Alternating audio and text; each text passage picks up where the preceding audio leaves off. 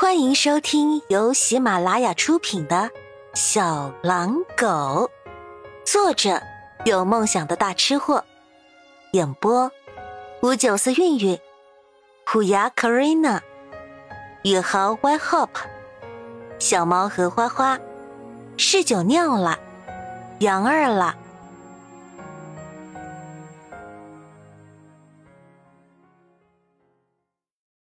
第九集，这两个兄弟显然没有穆修杰的硬朗，都用了麻醉剂，还在大呼小叫。幸好曲颖这家动物医院什么都简陋，就是器材和隔音效果好，任由他们呼天喊地的，外面也听不到一点声音。等曲颖修理好这五个人，外面已经是大雨滂沱，狂风暴雨。薛峰把几个兄弟接走时，想顺路送曲颖回家。曲颖看着满载伤员的车子，拒绝了。他家在市中心，地处低洼地区，这会儿估计已经是一边塞车一边水进街了。他辛苦了一天才救下来的人，他可不想因为这种事情功亏一篑。薛峰离开后，曲颖收拾了东西，开始关门关窗。准备冒雨淌水回家，结果刚关好窗户，外面就开始呼啦呼啦的刮起大风。曲颖这才想起要看天气预报，果然，原本只是擦边而过的超级台风，临时拐了个弯，直直的向本市正面袭来。曲颖也不是第一次遇见台风了，知道十七级的大风有多可怕。别说人了，连汽车都能够吹翻。没办法，为了安全着想，他只好留在动物医院度过这场风灾了。突然，外面传来咚咚的敲门声。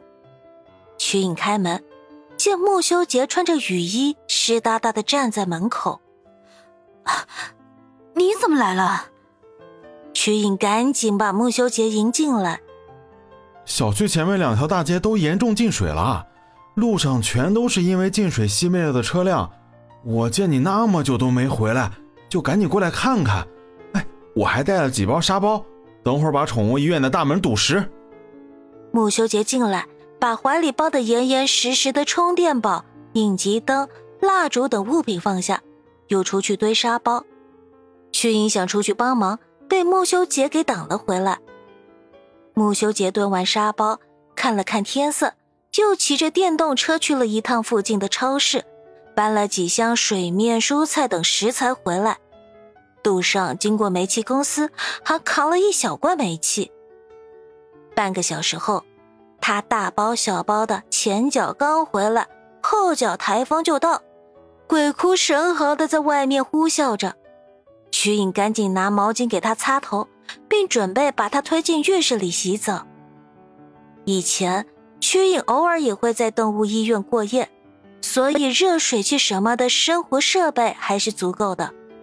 只是备的再足，他也没有男人的衣服，只好找了一件长及小腿的浴袍让穆修杰将就着穿。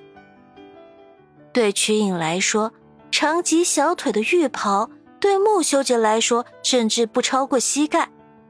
这件浴袍是真丝做的，质地滑顺轻薄，是以前曲颖的朋友送的。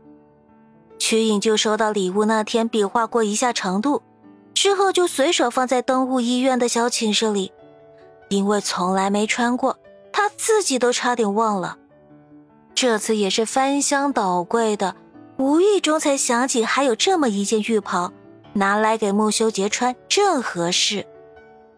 穆修杰身材极好，气质又佳，穿着这身浴袍不但不显女气，反而多了几分性感。曲颖看着养眼十足的穆修杰，忍不住挑了挑眉，就差吹个口哨了。穆修杰一个壁咚把曲颖拦在墙角，眯着眼邪魅地说：“还满意你看到的吗？”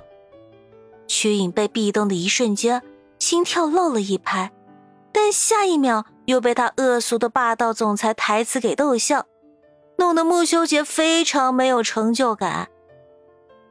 台风正面登陆，横风横雨的席卷了整个城市，电力系统承受不住狂风暴雨的压力，很快就罢工停电，接着停水、停网络。曾经在临海城市生活过、经历过几次特大台风袭击的曲颖早有准备。等木修杰一洗完，他也紧接着进去把自己给洗干净，然后大桶小盆的把所有能装水的东西全都装满了水。台风盘旋了很久，入夜还在呼啸。木修杰简单的给两人煮了蔬菜面，吃完就靠在一起看窗外滂沱的大雨，也不知道是怎么发生的。更不知道是谁主动，在这样的雨夜里，他们从看着大雨到看着彼此，越靠越近，越靠越近，直到完全的贴合。外面风雨交加，里面水深火热，一夜过后，全都一片狼藉。曲一醒来时还是懵的。好半晌，才从昨夜的疯狂中回过神来。他把小狼狗吃了，而且还吃的一点不剩。台风第二天拍拍屁股就走了，给 Z 市留下的后遗症却很严重：断水、断电、断网络，整个城市就像是与世隔绝了。而且更要命的是，排水系统堵塞。低洼地区都成了一片汪洋大海，幸好动物医院地势高，逃过了泡水的命运。然而，距离他们几十米外，那一排稍微低洼一点的商铺就惨了，好点的水淹过膝，惨的直接半间房子都泡在水里，损失惨重。屈颖起来的时候，孟修杰已经做好了早餐。热腾腾的都是他平日喜欢吃的食物，还去外面又搬了几桶纯净水回来备用，简直就是居家旅行必备的勤劳小蜜蜂。醒啦！穆修杰见他起来，上前对着嘴巴亲了他一下，动作自然亲昵。不要，我还没刷牙呢。曲颖被偷亲了一下，赶紧把意犹未尽还想继续的穆修杰推开，躲进浴室里。他看着镜子里如初恋少女般绯红的脸，无奈的笑了笑。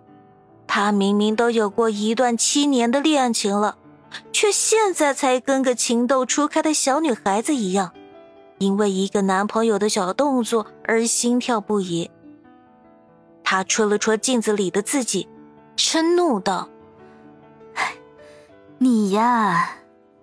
洗漱出来，果然穆修杰又凑过来吻了他一下。这次因为刷过牙了，清浅的早安吻，吻着吻着就变了味儿，变成了法式深吻。从站着变成被压在沙发上，眼见着再这样吻下去，他们就要又滚回床上了。缺影的肚子。却十分不应景的打起了大鼓抗议。